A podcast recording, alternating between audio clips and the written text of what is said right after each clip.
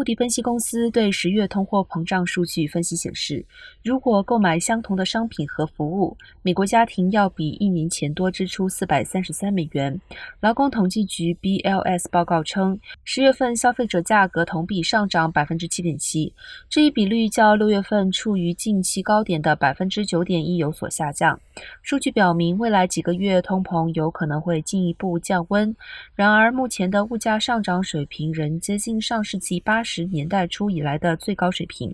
许多员工的工资没有跟上通膨的步伐，这意味着他们损失的购买力。劳工统计局的数据显示，在截至十月份的一年中，经通膨因素调整后的时薪平均下降百分之二点八。